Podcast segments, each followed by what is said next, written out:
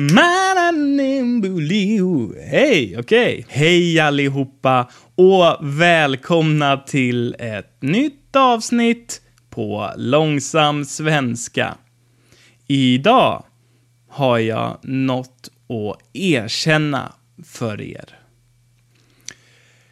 Trots att Norge är ett grannland till Sverige med liknande kultur så har jag faktiskt aldrig varit i Norge. Jag vet inte varför jag åkte aldrig på semester dit med min familj och jag har inte kommit dit helt enkelt på egen hand. Jag har helt enkelt rest till andra länder. Men jag skulle jättegärna vilja vara i Norge och resa runt och upptäcka den storslagna naturen som finns på den västra sidan av Skandinavien. Om vi blickar österut så har vi Finland. Och där har jag faktiskt bara varit en gång i mitt liv. Och det var någon gång på 90-talet så jag minns inte särskilt mycket av den resan eftersom jag var ett barn då. Men jag kommer ihåg att det var under påsken och jag kommer ihåg resan med Silja Line som är rederiet som trafikerar sträckan Stockholm och Helsingfors.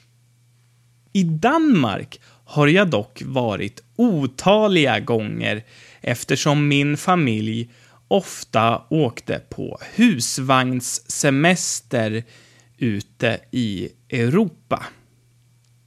Vi svenskar ser oss knappt som europeer, utan när vi talar om Europa så menar vi ofta kontinenten, det där mystiska i söder som vi nästan aldrig får se eftersom Sverige är ett så långt land. Och när vi ändå talar om resor så har jag faktiskt ett till erkännande att göra, nämligen att jag saknar körkort. Jag är 29 år gammal och har fortfarande inget körkort. Men jag har faktiskt övningskört och jag körde till skolan ett par gånger då för kanske tio år sedan. Grejen var att när jag skulle börja körskolan så var jag i Tyskland med min flickvän och när jag skulle flyga hem så var tåget en timme försenat så jag missade flyget. Således stannade jag i eh, två veckor till, tror jag, och hoppade över körskolan helt enkelt. Sen bodde jag i Berlin och där behöver man knappast ett körkort eftersom man kan åka överallt med tunnelbana, pendeltåg, spårvagn eller buss. Men något som jag faktiskt gjort för att kunna ta mig framåt är att rida. När jag var liten så red jag faktiskt en termin.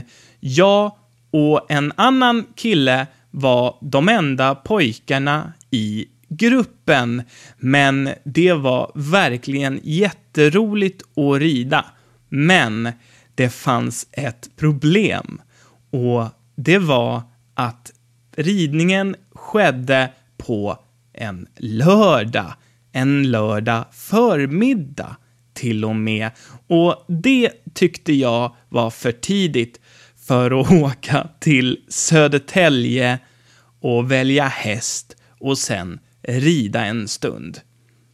Så det var det för den här gången.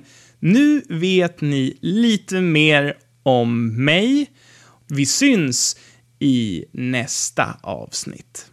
Hej på er, ta hand om er.